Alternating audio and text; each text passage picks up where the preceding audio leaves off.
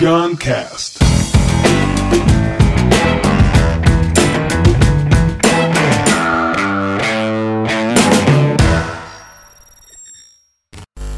Recebam com muita energia, por favor, Felipe Anguinoni.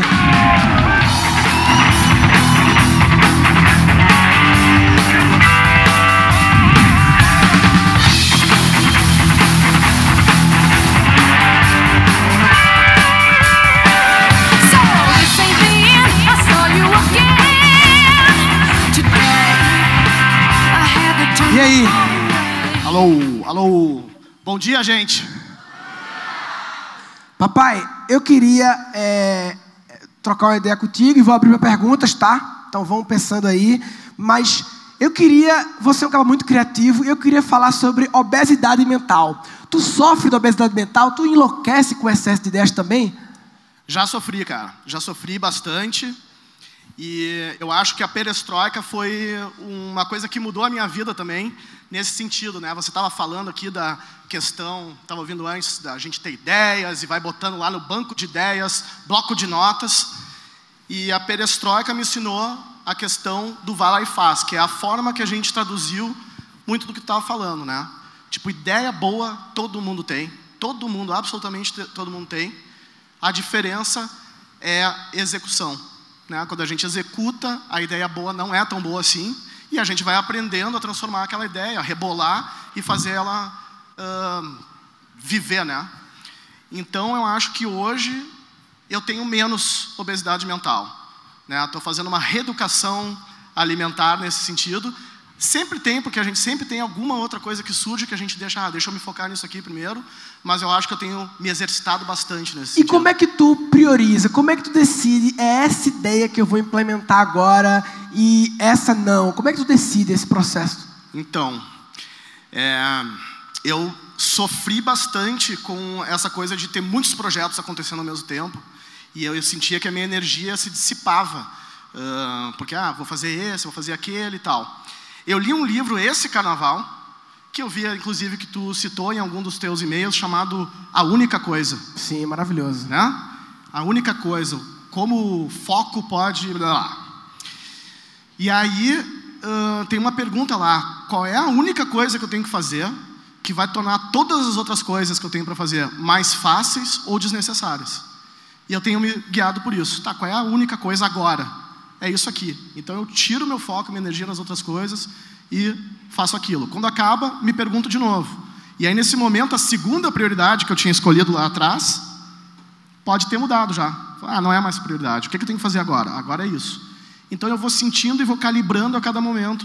Qual é? Putz, agora eu quero fazer isso aqui que eu não, nem tinha pensado. Então tá, então reorganizo toda a minha agenda, toda a minha pauta para isso. E aí, como é que tu. Vocês têm um jeito interessante de executar as coisas que eu acho massa, que é assim, vai abrir, quer abrir uma perestroika em Recife. Posta, pessoal, a gente quer abrir uma perestroika em Recife. E aí, o que, é que vocês acham? Aí as pessoas vêm, esse é um modus operandi oficial de vocês, né? Eu vejo vocês fazendo isso na superfície, mas faz parte do modus operandi Faço, de. faço.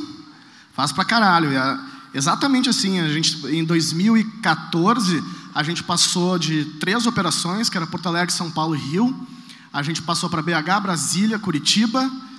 Abriu uma empresa de atendimento a clientes corporativos, empresas, uma empresa de atendimento a instituições de educação. E logo em seguida, em Recife, fizemos um projeto lá. Então a gente partiu de três para sete ou oito. E as pessoas perguntam: ah, como é que vocês fazem esse planejamento? Vocês estudam o PIB do local? Quantas pessoas tem? Eu falo assim: não, então vou te explicar como é que a gente faz. E a gente opera na lei da física, a terceira lei de Newton. É a lei, a terceira lei de Newton. Deixa eu ficar em pé aqui um pouquinho. Vai. A terceira lei de Newton não é todo plano gera uma reação, não é toda estratégia gera uma reação, todo planejamento estratégico gera uma reação, todo business model canvas motherfucking não sei o que gera uma reação. O que gera uma reação é a ação. E essa reação é qualquer resultado. Pode ser aumentar vendas, arranjar, conquistar uma pessoa, se separar de uma pessoa, mudar de emprego, mudar de cidade. Pode ser muitas coisas. Então a gente entende que é, o negócio é começar a fazer e no andar o caminho vai se mostrando.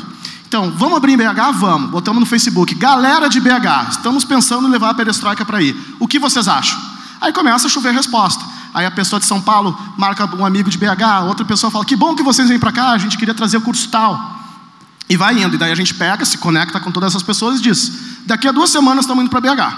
Aí vai para BH alguém, fica num hostel para pagar baratinho e fala: Gente, estamos aqui, estamos em BH, queremos conhecer vocês, tem happy hour todas as noites, a gente banca o happy hour. Aí botou cerveja, o pessoal aparece. Comprar álcool para as pessoas, segredo da perestroika. Exato. Pagar álcool Na pras pessoas. verdade, a escola é só uma, uma fachada. A gente ganha dinheiro vendendo cerveja. É. Mas aí vocês têm essa marca perestroika que quando fala lá surge um bocado de gente massa querendo ajudar. E quem ainda não tem uma marca, como é que faz? Acaba bota no Facebook alguém em BH? Cri, Ah, cri, não. cri, porra. Aí vai. Bom, é que daí a pessoa que vai começar pequenininho, por que, que ela vai começar em BH? Eu imagino que é porque ela seja de BH. Ah, porque se verdade. ela é de Petrolina e decide abrir em BH, aí Estranho. tem alguma coisa que disse para ela abrir em BH. Se vai começar pequenininho, vai, vai a, a, a tua capacidade de, de espalhar é menor, a tua rede é menor. Então tu vai começar pequenininho. Quero fazer em Petrolina, vou, vou fazer um, quero fazer uma escola, não tenho a marca. Bom, então eu vou fazer uma palestra, custa 20 reais, é gratuito, e vou fazer lá alguma coisa para ver. Se tiver 500 pessoas que querem assistir a minha palestra gratuita, é um indicativo. Se forem 5, é outro indicativo. Se forem 50, é outro indicativo. Perguntas. Pode abrir perguntas aí já. Quem quiser levanta a mão e a galera corre com o microfone. Enquanto isso, perguntas É aí. que eu acho que o pessoal não gosta de fazer pergunta, eles têm vergonha. Ó, eu ia falar o seguinte: tu, a nossa vida se conectou há uns 10 anos atrás, pela primeira vez, quando vocês começaram um grupo de stand-up comedy lá em Porto Alegre, Balalaica, Balalaica. junto com o Nando Viana, Nando Viana, que teve ano passado. Começaram juntos lá o grupo, você fazia stand-up também. E o Tiago mandou. O Tiago era o empresário, eu acho, né? Era. Ele mandou um e-mail pra mim, queremos divulgar o grupo deles, que eu tinha um portal, não sei o quê. E é, você começou a fazer stand-up e desistiu. E aí eu queria saber quando insistir e qu- por que você desistiu? E quando insistir e quando desistir de uma ideia? Sim. Bom, desisti por dois motivos. O primeiro era o seguinte, era muito sofrimento, porque era um trabalho autoral, né? Então eu tinha que escrever um texto. Aí tem que ensaiar esse texto, que é horrível ensaiar um texto de stand-up. Não sei se era assim para ti, aí tem cinco pessoas assistindo. Eu tenho mais vergonha com cinco pessoas do que 500 pessoas. E aí, indo, aí ficava ruim, fazia um show, ninguém ria, fazia outro show, alguém ria, fazia, ia melhorando, e aí, agora eu estou feliz. Só que aí eu via que as pessoas que estavam no meu terceiro ou quarto show já conheciam todas as piadas. Aí eu falei, agora eu tenho que escrever mais. Aí então eu tinha que parar aquele, e fazer mais. Aí não ria, então era, era sofria. Aquela coisa de, de, de criador, autor. A segunda é que a gente precisava alguém para fazer a organização disso. E a gente chamou para fazer essa organização o Nando Viana Eita. que não é um cara que é organizado e tal, era, ele era o Nando Viana. E aí a coisa não rendia e tal, eu via que eu estava colocando muito mais tempo para isso, eh, era uma, uma atividade que era um hobby para mim, então a gente ganhava 50 reais numa apresentação, 100 reais, era uma coisa de diversão, mas eu comecei a ver que estava atrapalhando a minha, a minha função principal, então não foi que eu desisti, esmaeceu. Quando desistir, quando não desistir, E quando insistir na parada? Como é que o cara sabe que não é melhor agora desistir, começar outra parada ou eu continuo? Cara, aí é, eu acho, eu acho que é intuição, né? Eu acho que é intuição. Não sei, eu estou improvisando essa essa resposta enquanto tu pergunta, mas eu acho que às vezes a gente chega a um ponto que fala, puta, não tá dando, esse negócio não tá dando certo, mas cara, eu ainda acho que se eu mexer ali, não sei o que vai dar. Então vai. Agora, tem um negócio, eu, eu tinha um sentimento desde a época que eu trabalhava com propaganda, que quando começava torto um, um, um trabalho que eu tinha que fazer, eu sentia uma coisa dentro de mim, e todas as vezes, 100% das vezes, 100% das vezes que eu ignorei isso e, não, vamos fazer, dava errado. Depois de muitos anos, eu falei, cara, esse negócio que eu sinto é a intuição. E eu aprendi a lidar com ela. Eu falei, não, no momento que eu, que eu senti essa sensação que tem um jeito específico de mexer com o meu Mas depois que organismo. tu cagava, ela ia embora a sensação? Não, Só para diagnosticar o problema, não, exatamente. não, não, não. Não ia embora. E agora é engraçado você falar isso porque as pessoas muitas vezes, quando sentem alguma coisa diferente, elas pegam e tomam um remédio para eliminar o sintoma. Aí perdeu o indicador, né? Muitas vezes esses, alguns sentimentos é para sentir mesmo, não é para tomar uma droga para neutralizar o bagulho, não, porra. É para sentir o bagulho mesmo, porque ele tem alguma coisa para dizer, né? Nem que seja um peido. Então, É, alguém quer perguntar uma coisa? Mickey, cadê o microfone? Dá o microfone pra turma aí. Fala aí, papai. Lá já tem uma com microfone, ó. Quem fala oi ganha. Eu. Fala oi no microfone. Pode falar? Pode. Bom, meu nome é Lívia. Oi, gente. É, bom, eu tô compartilhando um pouco desse sentimento. Rapidinho, Lídia. E eu Duas, queria rapidinho, fazer Lídia. duas perguntas. Não, não, eu vou te perguntar só. Du- Duas regras sobre perguntas. Curtas e de interesse coletivo. Só isso. Tá. Fácil, né? Curtas, interesse coletivo. Entendeu, Se Lívia? você não cumprir as regras, você vai ser Você entendeu? extremamente julgado. Pode tá fazer bom? duas? Se você não cumprir as regras. Pode. Então, a primeira pergunta, você surfa? Não, nunca surfei Bom, na minha tá bom. vida. Então eu vou fazer a segunda. É, quando eu tô aprendendo a surfar, então é uma coragem que tá paralelo com isso que você tá falando. Aí, meu, eu subo na prancha, não tô conseguindo parar em cima. Aí eu queria saber se essa sensação de, pô, cara, ai, vou, vou sair. Quantas vezes você sentiu de, ai, vou dar uma respirada, vou. E, se, e qual foi aquela que você falou, cara, dessa vez não vai dar? E aí deu. Você pode contar pra gente isso. Obrigada, obrigada. Eu sinto isso todos os dias, tá? Todos os dias, talvez não seja todos os dias, mas eu quero dizer que é uma coisa bem frequente. Eu sou uma pessoa angustiada, ansiosa, com autocrítica grande. Inclusive, essa é uma característica, inclusive, da perestroika. Tem uma psicóloga que nos ajuda com as contratações. Ela fala, olha, a característica da perestroika é que todas as pessoas têm autocrítica grande, às vezes desproporcional. Então, às vezes, a gente sofre com isso. Acho que a vez que eu senti isso forte foi uma vez que a gente estava montando uma conferência de criatividade em São Francisco, na Califórnia. Eu estava operacionalizando isso a partir de Porto Alegre, fazendo reunião com uma pessoa em Israel, uma outra em, na Alemanha, uma outra em Capão da Canoa, que é um, um balneário do litoral gaúcho, outra em Los Angeles. Então eu estava operando num, num timeline de 18 horas de diferença e falando por que, que a gente inventou de fazer uma conferência de criatividade no lugar que é a meca da inovação do mundo e que todas as semanas tem uma conferência gratuita com umas pessoas foda. E eu me senti assim, ó, isso vai dar errado, vai dar errado, vai dar errado, vai dar errado. E eu me lembrei de uma aula da perestroika que eu assisti e o professor trouxe um diagrama que é duas bolas, uma bola grande e uma bola menor dentro. A bola menor ele falou: essa é a zona de conforto. Fora é a zona de crescimento. Dentro da zona de conforto não há crescimento. Dentro da zona de crescimento não há conforto. E eu sei que essa história de falar de zona de conforto já virou meio que um clichê, que as pessoas falam é o empreendedorismo de palco e não sei o quê, que besteira, clichê, mas eu acho que todo clichê tem uma razão de ser. E eu acho que a gente está passando por uma transformação que está desacomodando todo mundo. Eu acho que faz sentido falar de zona de conforto. E isso virou um parâmetro importante na minha vida. Sempre que eu estou bem, que eu estou tranquilão, que eu estou confortável, eu falo: Ó, Felipe, está confortável? Ótimo. Mas saiba que não está crescendo. E aquele, e aquele trabalho foi: caralho, eu estou muito desconfortável. Ok, Felipe, isso é sinal que está crescendo. No final vai estar melhor. E a gente foi, fez, foi uma das melhores, um dos melhores feedbacks que eu tive na minha vida na história da perestroika. Então acho que esse é um exemplo que veio à cabeça rápido, que acho que responde a tua eh, pergunta. 2014 aconteceu isso. Isso tem a ver com a história do why que eu falei, do porquê no começo, né? Quando eu tenho a sensação de direto, puta, para que eu inventei isso? Não, puta trabalho, para que eu inventei? Tem que lembrar qual é o porquê. Ah, porque eu inventei, porque eu cresço, porque isso gera algum tipo de valor e tal. Quando você se reconecta com o porquê está fazendo aquilo, mesmo que o porquê seja simplesmente para crescer, já justifica e já acalma, né? Ali tem mais uma pergunta, não? Ali, dá ali. Então. Levanta, é, coração.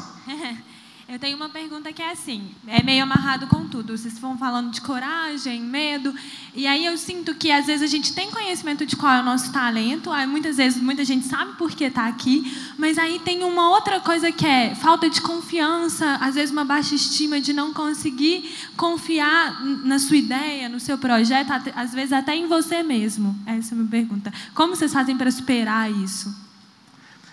Eu vou dar uma resposta. Ao longo do evento, a gente vai falar muito sobre isso. Na parte de medo, principalmente, né? Os medos que surgem e tal. Mas então vai ter. Acompanha direitinho tudo, tem muita coisa. Mas quer falar uma coisa sobre isso? Bom, o resumo é vai lá e faz. o resumo é esse: começa a fazer que as coisas começam a se movimentar. Tem uma coisa, eu queria falar aqui sobre coragem, isso é uma coisa, é um, é um conteúdo novo que eu estou desenvolvendo, que eu sou chamado, eu dou muita palestra e faço trabalhos para ambientes corporativos, empresas. E aí a galera gosta de falar de inovação. Ah, inovação, nosso sistema de inovação, a gente tem aqui a metodologia de inovação, inovação contínua e não sei o que, o departamento. E a galera faz uma punheta verborrágica mental para explicar o que é a inovação. E eu falo, meu, eles estão dificultando. Inovação para mim é uma coisa muito simples. Inovação tem dentro dela novo, nova e nova são. E o novo é algo que não existia antes. Se ele não existia antes, eu não sei como é que é. Se eu não sei como é que é, para eu implementar isso, eu não sei qual vai ser o resultado. Ele pode dar certo, mas ele pode dar errado. Inovação é coragem. Inovação é coragem. E coragem é escolha. Tem uma frase do Woody Allen que diz: talento é sorte, a única coisa que importa nessa vida é coragem. Porque a gente acha que não tem talento para fazer a coisa, a gente não tem talento para falar em público, a gente não tem talento para ser criativo, a gente não tem talento para um monte de coisa que falam. Mas talento é uma questão genética. Talento é uma questão hereditária. A gente não pode escolher ter talento. Agora, coragem, a gente pode escolher ter. Coragem é só uma questão de escolha. Então, quando eu estou começando a fazer uma coisa e eu talvez não tenha experimentado muito, tenho mais medo, porque eu tenho menos repertório de que aquilo vai dar certo. Aí eu faço uma coisinha pequena. Aí eu vejo o resultado daquilo. Pode dar certo, pode dar errado. Eu faço outra, eu faço outra. Com o tempo, você vai aprendendo que tem aquela sensação de medo, mas que você já passou tantas vezes e deu certo que já me acostumei. Ah, eu já tive essa sensação antes e deu certo. Então eu não devo deixar essa sensação de medo me bloquear. E aí a pergunta que eu faço nos ambientes corporativos é: vocês querem ser inovador? Quem que vocês querem ser inovador como? Aí falam Steve Jobs, não sei o que, não sei o que, Elon Musk. Aí eu pego só o exemplo do Steve Jobs. Todo mundo quer ser inovador como Steve Jobs, mas o Steve Jobs abandonou a faculdade, tomava ácido toda semana, uh, vendeu sem saber como entregar. Você teria coragem de fazer isso? Ah, não. Então tá, então você não, se quer ser inovador como Steve Jobs, tem que ter a coragem que ele tem em outras coisas da vida. Se vocês pegarem qualquer pessoa que é inovadora pra caralho, vocês vão ver que teve vários momentos da vida que ela fez alguma coisa que a gente falaria, ai, não sei se eu faria isso. Então, se eu quero ser inovador como aquela pessoa, vê o histórico de coragem que ela tem em toda a vida dela. Mais uma pergunta? Dá aí, dá aí, brother. Tiago, é, você falou da intuição, né? E Tiago. a intuição tem muito a ver. Liga para Tiago aí. Não tem problema, cara. Não, Me não. chamam de Thiago, chamo o Thiago de Não, Felipe. não, Tiago sou eu. Ah, Ah, sim. Prazer. Desculpa. Porra. Depois eu te dou meu contato. Caralho. Deu bem certo, né? Invocamos Tiago, ele. Desculpa, Deus, por ter. Fala, Tiagão. Eu só fiz isso aí só pra você ficar esperto, tá? Caralho. Então, você falou Desculpa, de Deus. intuição, e acho que intuição está muito conectado com essa questão da criatividade, de começar, de coragem. Agora, você disse que muitas vezes você não viu tua intuição e você se fudeu. Pode falar fudeu, né? Você já falou Pode, pode. coisa pior. E você já parou para reavaliar, olhando retrospectivamente, o que, que da tua intuição era mero achismo, o que, que era reflexo da sua bagagem? Porque é muito fácil falar de intuição, mas até que ponto é a intuição suicida, kamikaze, até que é a intuição que faz algum sentido? Porra. Boa sorte aí. Fica à vontade, TPC o microfone aí. Vou até ficar aqui do lado aí pra você ficar à vontade. Na verdade, cara, a minha avaliação foi retroativa.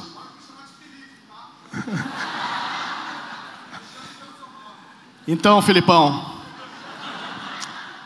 Felipe, é, as minhas avaliações sempre foram retroativas. Então, é, o que aconteceu era, eu pegava um trabalho, falava, alguma coisa não me cheira bem aqui. Tem alguma coisa estranha. Aí eu ia pegar e falava com meus colegas, olha, eu estou achando estranho. Elas olhavam para mim e falavam, Tiago, acho que você tem que... Não fica brigando com o briefing, faz e tal. Então tá, vá, vamos lá, vamos fazer, vamos fazer. E aí chegava no final e, puta, alguma coisa demonstrava que dava errado e que a gente ia começar o trabalho de novo. E isso aconteceu uma vez, aconteceu duas vezes. Até eu notar que tinha um sentimento meu, demorou anos para eu ver que tinha aquele sentimento associado. Pode ser que, como eu tivesse o sentimento e a dúvida, eu entrasse na jornada um pouco já não paldurecência, sabe? Podia ser que eu já entrasse meio ali, ah, não sei como é que é, e isso influenciasse, é verdade. Foi muito tempo depois que eu falei, ah, eu acho que esse sentimento que eu tinha é alguma coisa do meu corpo, alguma coisa da minha antena biológica, porque é é isso que o nosso organismo é, uma antena biológica capaz de captar sinais, que pelo menos cinco deles é muito fácil de fazer, que é a audição, é, os cinco sentidos básicos, já se sabe que a gente tem mais pelo menos três outros sentidos, e eu acho que tem outros sentidos mais etéreos. Então, alguma coisa da minha antena biológica captava que tinha alguma coisa e me dizia, tá estranho. Falei, talvez isso seja intuição. E a partir disso eu comecei a respeitar. Certo? Então, quando eu estava vivendo aqueles momentos, eu, eu fui em frente. Agora, quando eu sinto aquilo, eu falo: Ó, eu aprendi que eu não vou em frente enquanto isso não, não tiver ah, desinosado. E pode ser que eu esteja enganado, pode ser que não seja a minha intuição, pode ser que eu esteja criando para mim mesmo as armadilhas de, de- de modelos mentais de perigo, mas foda-se. Eu falei, não vou fazer enquanto eu tiver esse sentimento. Não faço mais, aprendi com isso. Então, não sei se isso está certo, mas a minha intuição diz que sim. Alguma pergunta mais? Aqui no fundão, fundão, fundão. fundão. Fundão existe, irmão. Tô aqui o tempo todo tentando falar aqui. Felipe, sou aluno seu da Perestroika e fantástico, fiz onde está a graça. Minha pergunta é o seguinte: você está falando sobre overdose de ideias, sobre é, obesidade mental. E quando foi, qual foi o momento, o start seu, que você parou e falou, pô, vou fazer a peristroika, essa porra vai funcionar. Deu a paldurecência e você partiu para dentro. Porque assim, todo mundo olha, tem aquelas objeções de falar, não, mas os caras são foda. Os caras estão lá, meu irmão, tá falando de coragem, é muito fácil de falar no ponto que ele tá. Mas você começou essa porra um dia. Quando foi? Qual foi o momento você falou, agora vai rolar? Tá. Essa resposta é um pouco longa, eu vou tentar resumir ela, mas é uma coisa muito importante da história da minha vida, essa que tu falou. Então é o seguinte, eu era publicitário, trabalhei 10 anos, de 98 a 2008, trabalhei com propaganda, tá? E eu e o Thiago, também conhecido como Felipe, um dia conversando, falando, pô, a gente podia fazer alguma coisa que venha a ser o nosso negócio. A gente aprendeu a dominar uma técnica, que é o processo criativo, e a gente sabe que não tem essa porra de, de inspiração, não. Tem uma, uma técnica, tem um trabalho. É Hard work, papai. Hard work, papai. Exatamente. Só que o nosso output hoje em dia desse processo é peças publicitárias. Vamos fazer que usar a mesma técnica, mas o output vai ser negócios. E aí surgiu, depois de dois anos, a ideia de um curso. Esse curso aconteceu em 2007, o primeiro módulo dele. 2007, segundo semestre, o, o, o segundo. 2008, a gente fez três cursos já, usando a metodologia. E até então era um projeto paralelo, era como se fosse a nossa banda de garagem. A galera se reúne terça-feira para jogar futebol, a gente se reunia terça-feira para ficar trabalhando. Aí, larguei o emprego, fui trabalhar na Perestroika, ganhando 25% a menos do que eu ganhava, e eu tinha um curso que tinha sido lançado no primeiro semestre de 2007, chamado Gestão de Contas, que em três dias, a gente lançou ele segunda-feira de manhã, quinta-feira de manhã, tinha acabado as vagas. 35 pessoas tinham ido até a Perestroika e pago o valor. E eu falei, puta, agora é mole. Se a gente encheu em três dias, vai encher rápido, tem um negócio. Larguei tudo, fui para a Perestroika, lancei o Gestão de Contas, segunda turma, com cento e tantas pessoas é, na lista de espera. Falei, eu quero encher em um dia. E lancei o curso, foi meu primeiro job na Perestroika. Um dia, não encheu. Dois dias, não encheu. Três dias, não encheu. Uma semana, não encheu. Duas semanas, não encheu. Três semanas, não encheu. Um mês de curso aberto e eu tinha 20 inscritos, faltavam 15. E eu não sabia o que fazer. Se eu fosse funcionário, eu ia pedir ajuda para alguém, não tinha ninguém para me ajudar, eu estava sozinho na sala. E aí eu peguei e falei: o que que eu tenho que fazer? Eu tenho que encontrar 15 pessoas em Porto Alegre a fim de fazer esse curso. Então, a minha atitude mais desesperada seria sair na rua e perguntar: o que, que você faz? Advogado? Não. E você é médico? Não. Você é dentista? Não. Você trabalha com vendas? Então vem aqui que eu tenho um curso para te explicar. Não fiz isso. Entrei no site da Associação Rio Grande de Propaganda, peguei a lista de todas as agências de propaganda do Rio Grande do Sul e hard work, papai. Liguei para a primeira, oi, eu sou o Felipe da Perestroika, gostaria de apresentar um curso. Liguei para a segunda, liguei para a terceira, liguei para a centésima, trigésima sétima. E as pessoas, que vender curso? Não liga aqui para vender, não. Você quer que eu dê aula? Não, eu quero que você seja aluno. Então não quero participar. Pô, ah, o pessoal do atendimento, ah, eles foram almoçar, liga mais tarde. A cada dez não, alguém falava, ah, estou interessado. Ah, estou interessado. Ah, eu sou estagiária, manda aí para mim que eu vou mandar para toda a minha faculdade, para todos os meus colegas de faculdade. Ou seja, quando eu fiz o trabalho mais burro, mais operacional, mais hard work, em 10 dias eu preenchi as vagas. E aí, depois de um ano e meio de ter CNPJ, de poder ser considerado empresário, foi o momento que eu falei: caralho, é isso que é ser empreendedor. Empreendedor não era ter o CNPJ, não era eu ter a minha empresa. Empreendedor, o negócio dependia de mim, eu fui lá e fiz. E escrevi um post que tem essa expressão que diz: não sabendo que era impossível, foi lá e fez. E eu escrevi o post, foi lá e fez. Que virou, vai lá e faz. Então, esse foi o momento que eu falei: cara, qualquer coisa que eu quiser fazer, quase qualquer coisa que eu quiser fazer, se eu botar esforço, trabalho, suor, dedicação, eu vou conseguir. E não é porque a ideia é boa, não. É porque a execução tem que acontecer. Muito bem. Eu lembrei, eu lembrei, falando de publicidade, quando eu estava começando na comédia e eu queria fazer eventos corporativos, que eu vi que era forma de ganhar dinheiro, como é que as empresas fazem para as empresas me conhecerem? Então eu pensei em ligar para as empresas, mas é foda você em 2007 para vender stand-up e tal. O que, que eu fiz? Eu fui atrás dos eventos de publicidade, prêmio colunista, esses prêmios em- lá em Recife, e em vez de ligar para um monte de gente, liguei só para o organizador do prêmio para me oferecer como mestre de cerimônias, porque eu pensei graça. de graça. Porque eu pensei, cada pessoa da plateia é de uma agência diferente e de uma empresa diferente, os anunciantes. Então, numa tacada só, eu falo com tudinho e dou meu recado. Ó, quem quiser no seu evento é nós. Então, numa tacada só, eu já falei com todo mundo, de graça, ligando só para conseguir entrar na parada. Né? É, mais alguma pergunta? Dá aí. Aqui? Tudo bom? Arthur. Ah, Arthur sou eu. Né? É, seguinte, eu achei muito massa o modelo de expansão né, que você comentou. A ação e reação, vai lá e pergunta, e você banca um, um happy hour. Agora, a minha, a minha pergunta é: imagino eu que as pessoas que vão participar desse happy hour já conhecem a perestroika, e os caras vão gostar pra cacete, tem cerveja de graça, etc. Então, todos os feedbacks vão ser positivos. Vem pra cá, etc, etc. Qual o termômetro de vocês para decidir se vai ou não? Então, é, é que eu não terminei, eu não cheguei a terminar essa história, porque o que acontece é, vai um monte de gente, leva um amigo, vamos lá conhecer, e tem um monte de gente que não conhece. E aí a gente vai e o pessoal fala, quando é que vocês vêm pra cá? Onde é que vai ser? Mano, nem sei, a gente está aqui para conhecer vocês e tal. Mas você tem que trazer o curso tal, tem que trazer o curso tal. Eu tenho um primo que tem um cowork aqui. Puta, se vocês vierem, vocês têm que fazer a conexão com o pessoal da UFMG. E aí a gente vai só recebendo informação. E só conversando e tal, e não que seja uma forma maniqueísta de fazer isso, maquiavélica, na verdade, era a palavra que eu estou procurando, vamos pegar as informações, mas a gente está ali para conhecer a galera mesmo. Nisso, em uma semana, a gente tem centenas de conexões. Duas semanas depois, estamos voltando para BH, fazemos palestras de graça. Tem 10 slots aqui para vocês escolherem. Escreva sua empresa, universidade, grupo de amigos. Aí chove um monte de gente, a gente faz uma palestra de manhã, uma palestra de tarde, uma palestra de manhã, uma palestra de tarde, uma palestra de tardezinha. Uma palestra, daí faz de 10 a 15 palestras e impacta duas, três mil pessoas nessa aí. Certo? E aí as pessoas vão nos dizendo se elas querem ou não. Elas vão nos dizendo qual é o curso que tem que trazer. Elas nos dizem qual é o cuidado. Ah, mas esse curso é muito caro para cá, tem que ser menor.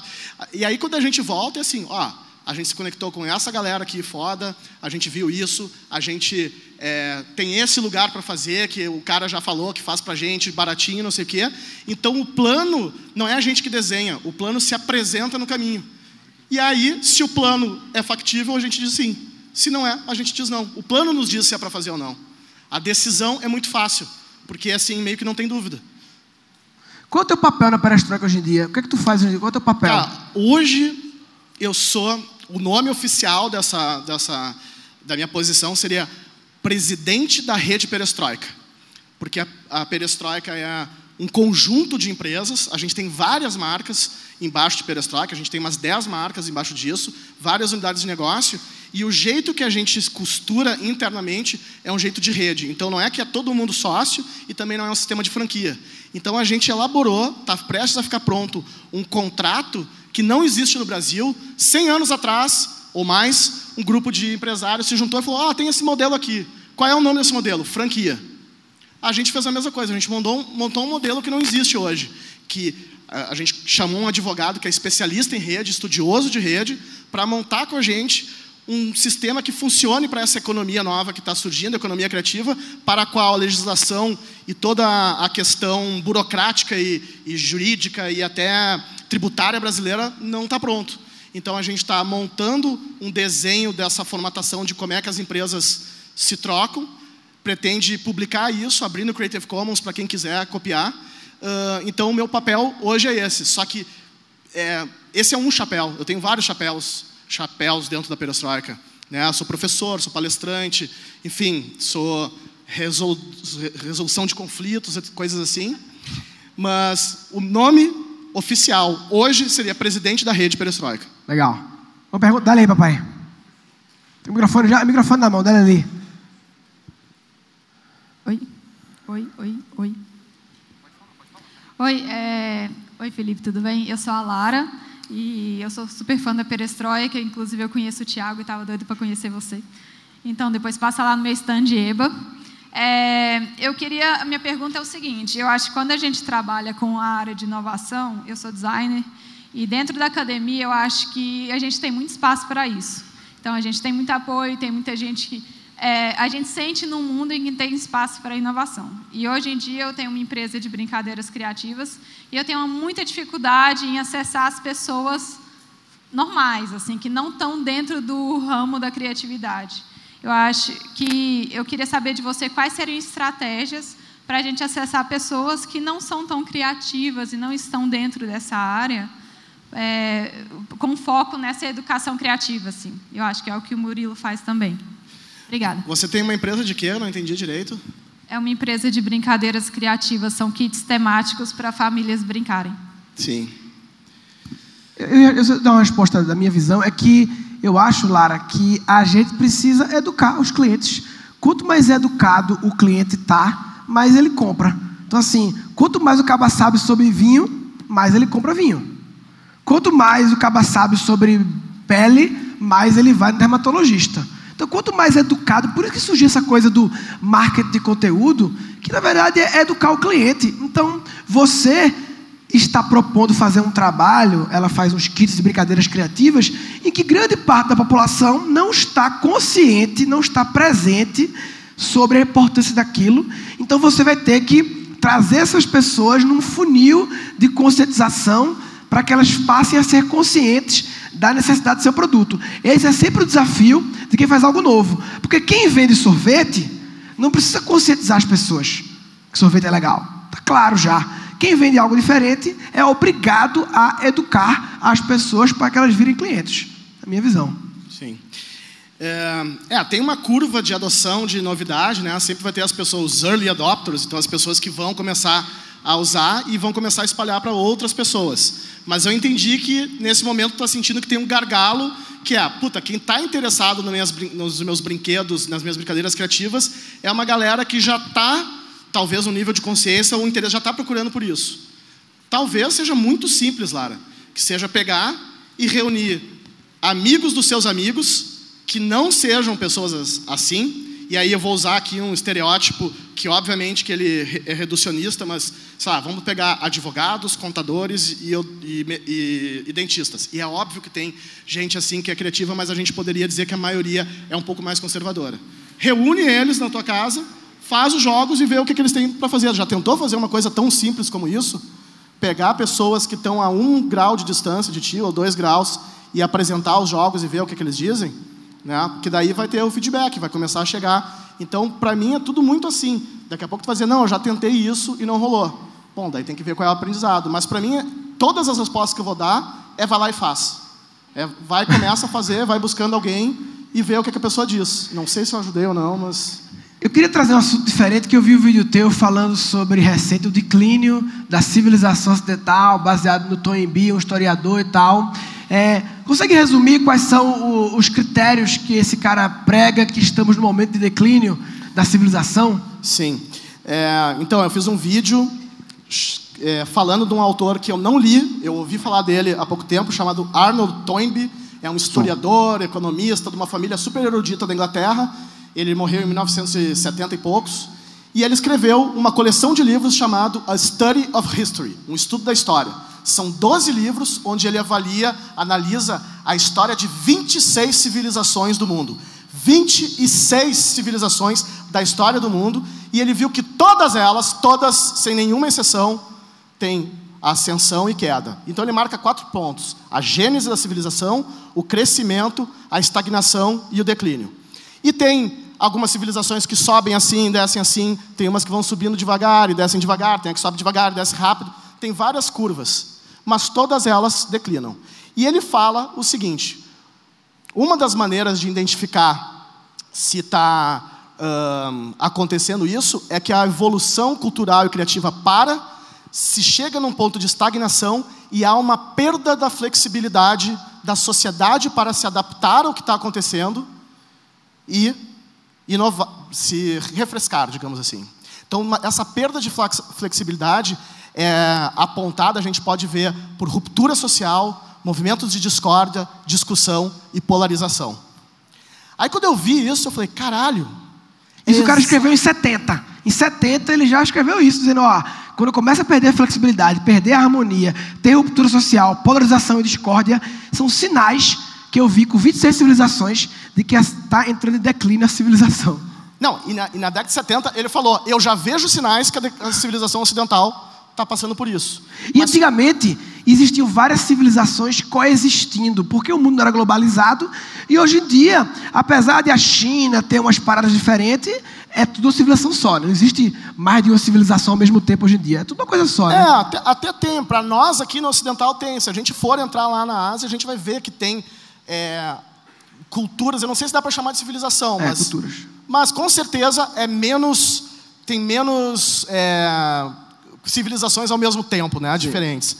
Bom, aí quando eu li isso, eu falei: caralho, é o que está acontecendo. Ruptura social, polarização, discórdia. É a esquerda, é a direita, é, sou a favor, sou contra, tem que descriminalizar, não tem, tudo é, né, tudo a gente discorda e discute. E eu falei, caralho, o cara analisou 26 civilizações e falou que todas passam por isso. Assim como nós estamos vivos e vamos morrer, todas as civilizações que ele analisou nascem, crescem, reproduzem e morrem. É o ciclo da vida. Eu falei, será que esse não é um sinal de que é o que está acontecendo? Quando a gente fala o mundo está mudando, que estamos passando por transformações, que a gente vê problema na economia, que a gente vê problema na política, que a gente vê Donald Trump, não sei o quê, barará, barará.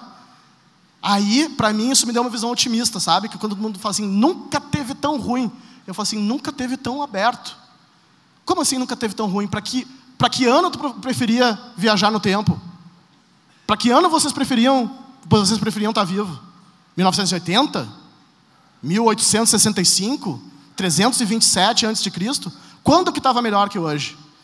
E eu falei, cara, talvez esteja piorando para melhorar. Né? É, para a água se transformar em vapor, ela tem que passar por um ponto de ebulição. E eu acho que é isso que a gente está vivendo, um ponto de ebulição da nossa civilização. E aí tu tem filhos, né? Uma de 12. Uma de 12 e um de 8. E aí como tu é, lida, prepara os teus filhos para esse declínio da civilização ou possível criação da nova civilização? Como é que tu lida com isso? É, eu esperaria até ter uma resposta mais ousada de dizer que eu desescolarizo meus filhos. Eu estava falando, como é que é o nome do, do menino que vai ser entrevistado hoje? Israel. Israel. Estava andando dar aula sobre a desescolarização ali no camarim. E vou dizer que eu acho que eu, o que eu lido é com transparência e abertura. Né? Então, meus filhos vêm falar de drogas, ah, o que é maconha? Eu vou lá, abro o Google, vou explicar sem receio. Né? Vou falar com meus filhos, vou falar com a minha, uma vez minha filha perguntou, pai, o que, que é sogra? Aí eu O que é o quê? Sogra. Quem é a sogra? Né? A sogra. Sogra? Sogra. Sogra. Sogra. Aí eu comecei a explicar, ah, filha, um dia tu vai ter um namorado. Aí eu falei namorado, eu falei, ou uma namorada, né? E a mãe dela ou dele vai ser tua sogra. Então eu acho que é ah, colocando esse contexto de que calma, calma, não precisa ter universidade. Aí eles têm, tinham aula de religião, não é bem assim. Então eu acho que é uma abertura, uma transparência meio assim, sem ficar escondendo, sabe? Sem muito. Eu, eu nunca queria dizer que tinha Papai Noel para eles. E a mãe deles fez questão. Porque eu acho que Papai Noel é uma puta sacanagem. Porque a gente fica alimentando Papai Noel e eu me lembro da decepção quando eu falei: não existe Papai Noel. Vocês me enganaram. Né? Ó, Eu fa- sou um filho da puta. Mãe. Você falou de drogas e você está lançando um curso sobre drogas. Como é que é isso? Então, drogas foi uma coisa que foi um outro Papai Noel da minha vida. Vocês me enganaram.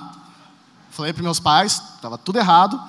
E eu acho que droga é um assunto que todo mundo fala, todas as casas falam, todo mundo sabe que existe esse medo, esse temor, esse problema, né? mas é- fica nisso. A gente nunca aprofunda a discussão. Por tabu, porque às vezes falar, vamos conversar sobre os conhecimentos da ciência canábica, o que a ciência sabe, é incitação, é apologia. Então, até falar do assunto, às vezes, é perigoso. Ou seja, não pode falar.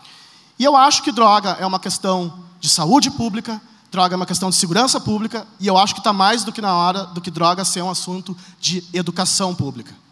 A gente precisa falar para isso, a gente precisa falar com o pai de um adolescente de 16 anos, 15 anos, que pode estar experimentando. A gente tem que falar com jornalistas que falam muito rasamente sobre esse assunto. A gente tem que falar com as pessoas que são responsáveis por políticas públicas. A gente tem que falar com o usuário. Então a gente está lançando uma plataforma chamada Drogas 360. A gente tem três cursos que a gente já vai lançar num primeiro momento. Um deles está terminando a produção, que é o Que Droga é Essa? Que a gente vai falar do básico da droga, a história da droga, quem consome drogas, os animais que usam drogas, que não é só o homem. Né? A toda a história, desde Quais animais usam drogas? Hã? Animais que usam Golfinhos, usa droga? Golfinhos, tamanduás, ah, macacos. Então, aquele pulo do golfinho é. O, o, o, golfinho, golfinho. o golfinho fuma um baiacu. Fuma o quê? Baiacu. Ele pega o peixe e fica assim, ó. Fumando e rindo. Eu acho que é por causa dessa história dos golfinhos e drogas que falam muito bem Flipper, que sou eu. Então, que droga é essa? Ciência canábica, ciência psicodélica. A gente está fazendo um curso, preço lá embaixo, 147 reais. Metade, a gente quer fazer metade do valor para estudantes de escola pública e a gente quer que 10 a 15% do resultado seja investido em pesquisa científica. Vai ser Brasil. online? Vai ser online. Legal. E, e- e falar sobre drogas requer coragem, né? Você enfrenta resistência quando fala desse assunto? Porque você fala em redes sociais. Não, saí, saí do armário e não enfrento resistência. Minha primeira experiência com drogas, eu já tinha 22, 23 anos, não foi um uso adolescente, não é um uso irresponsável. Eu ahn, acho que eu evoluí muito com o uso das, das substâncias certas, no momento certo, usando com maturidade. E eu acho que o que está faltando para essa discussão se tornar relevante é mais gente sair do armário, porque tem muito uso e as pessoas têm é, medo de falar, e existem usos benéficos, e existem usos perigosos, e existem todos os tipos de uso, assim como o chocolate, assim como o futebol, gente. Agora tem uma discussão se o uso da, da cannabis deve ser só medicinal. Aí eu pergunto, a prática do futebol deve ser somente profissional? Porque as pessoas vão, jogam futebol. Eu conheci três pessoas que morreram jogando futebol. Não eram meus amigos nem nada, conhecia, morreram jogando futebol. Quantas pessoas são lesionadas, se machucam, machucam gravemente e estão jogando futebol. Então, é, eu acho que a gente tem que falar, porque tem o uso que pode ser positivo, o uso que pode ser negativo. E, enfim, eu não sinto recriminação, talvez porque esteja no momento certo para falar disso, a gente está no momento de ebulição. Ah, e não me preocupo com isso também. Quem aqui quer sair do armário? Quem aqui usa drogas? Levanta a mão. Fanta uva é droga, né? Ah, deixa eu dizer uma coisa: chocolate, açúcar é droga, cerveja é droga, cigarro é droga, aspirina é droga, é aquele remédio para ficar calminho. Galinha pitadinha é droga. Psicodélica. Só para vocês saberem: açúcar, café, aspirina, chimarrão, todas são drogas, são fármacos. Perguntas. Perguntas. Dá-lhe, papai. É, bom dia. Eu queria fazer uma pergunta. Tá ligado o microfone? Tá ligado. Ele tá falando que tá ligado. Beleza. É, queria- Fala pertinho então, fala pertinho. Eu queria fazer uma pergunta para vocês dois responderem. É que antes aí vocês falaram sobre Steve Jobs, que é um exemplo de, de sucesso e tal. Aí todo mundo fala do Steve Jobs. Mas eu acho que tão importante quanto você ter sucesso na vida e tal é você equilibrar a vida pessoal e profissional. Você ser um pai presente, e eu gosto de ser presente na vida do meu filho, assim como eu, é, você, Moreira, você mostra que você é presente na vida da sua filha. Então, assim, você fala, fala muito de trabalho duro, trabalho duro, mas como equilibrar isso daí, vida pessoal e profissional? E tem uma coisa, uma vez que um empresário lá do Rio de Janeiro me disse uma vez uma coisa que eu nunca esqueci, e ele fala isso no livro dele. Não existe sucesso profissional que justifique fracasso familiar. O Steve Jobs ele também critica, dizendo que ele não reconheceu uma filha dele. Então, até que ponto vale a pena a gente ficar falando tanto do Steve Jobs que ele é um exemplo de pessoa bem-sucedida? Porque o sucesso tem que alinhar as duas áreas, pessoal e profissional. E o Steve Jobs, a gente só relaciona ele com o sucesso profissional. Então, isso ficou na minha cabeça e eu concordo com esse empresário lá do Rio de Janeiro. Ele fala isso nas palestras dele, fala isso no livro dele. E eu gostaria de saber da resposta de vocês dois: equilíbrio de vida pessoal, profissional, esses exemplos de pessoas bem-sucedidas que as pessoas citam, que na verdade são exemplos apenas profissionais, mas não pessoais, e esse difícil equilíbrio entre- vida pessoal e profissional. Muito obrigado aí, vocês dois. Bom, eu concordo contigo que o equilíbrio da vida profissional e pessoal precisa acontecer, mas eu não acho que todo mundo precisa concordar com isso. Certo? Pode ter gente que fala, não, para mim não tem problema, eu quero fazer, né? Para aquela cada pessoa vai ter um, cada cabeça uma sentença. Então, eu concordo com o paradigma, mas eu não acho que ele é aplicável a todo mundo. Eh, trouxe aqui o Steve Jobs como um exemplo de inovador, né? E é quando a gente faz a pergunta na, nas, nas palestras, é o primeiro nome que vem. Eu acho que foi um cara foda, mas eu não me inspiro, eu não quero ser Steve Jobs. E então assim, para mim, eu quero, eu estou buscando equilíbrio, né? E o meu buscando equilíbrio, eu estou pensando em comprar um sítiozinho, plantar minha comida. Meu pai é engenheiro agrônomo, foda, ah, especialista em fertilidade dos solos. Ele falou que sabe fazer agricultura de subsistência para 50 pessoas, só ele mais uma pessoa trabalhando. E eu queria aprender e resgatar a minha hereditariedade, aprender a viver da terra, até para, se faltar gasolina, não ter problema. Né? Só que eu sinto, às vezes, que é, esse equilíbrio aí é difícil. Tem uma hora que tem que meio que pular para o outro lado, porque tentar buscar a, a vida urbana com uma vida tranquila é difícil chegar nesse equilíbrio, tá? Ah, eu acho que, para mim, o segredo é ter um trabalho que seja tão foda, tão satisfatório, que ele seja a tua vida pessoal. Porque eu tô aqui hoje trabalhando, mas eu tô putamente me divertindo, tá sendo super legal, né? Eu pagaria para estar fazendo isso aqui e tô vindo sem pagar, né? E para mim tá sendo ótimo passar um final de semana em São Paulo, tal. Então eu acho que se a gente consegue fazer um, produzir um trabalho que nos gere essa satisfação pessoal, aí as coisas se misturam. E aí eu, eu já tive anos assim, tive três anos que todos os dias eu dava nota 10 para minha vida. E estava tudo perfeito. E sabe o que é três anos de nota 10? Porque nota 10 é lá, né? A gente está disposto. A... Agora não está mais nota 10, já faz um tempo. Mas enfim, vou chegar lá de novo.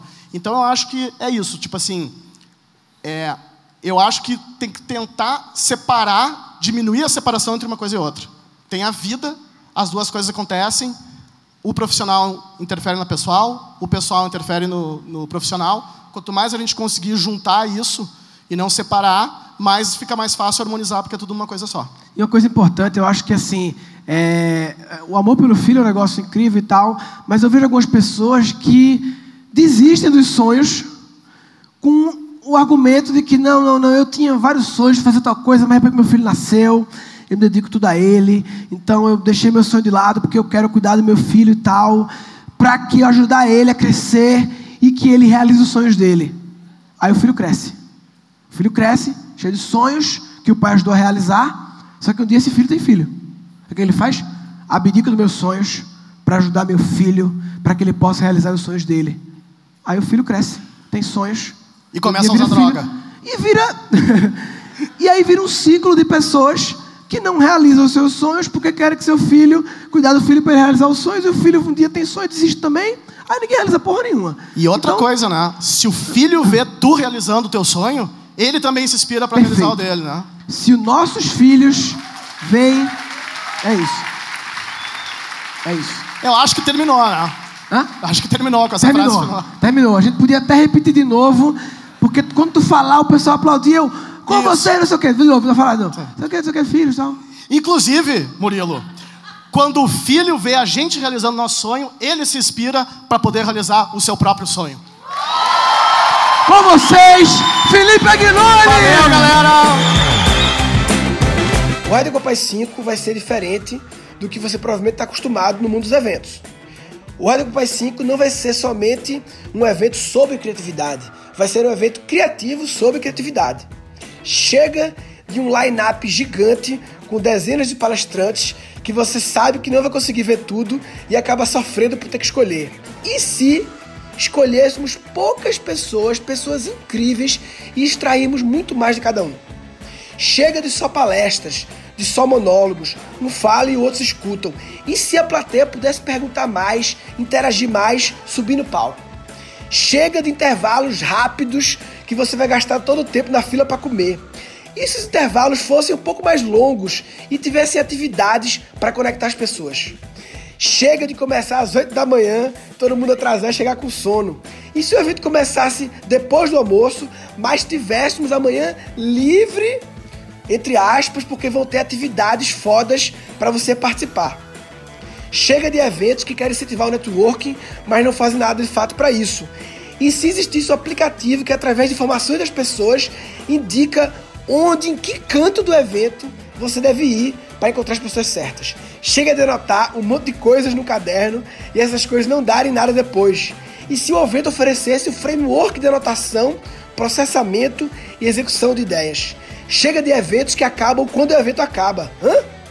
E se o evento continuasse após o fim do evento, através do nosso aplicativo de comunidade? Chega de evento chato que a gente passa a maior parte do tempo no celular. E se o evento fosse engajador, divertido, musical, participativo? Esse é o Radio Rock Papai 5.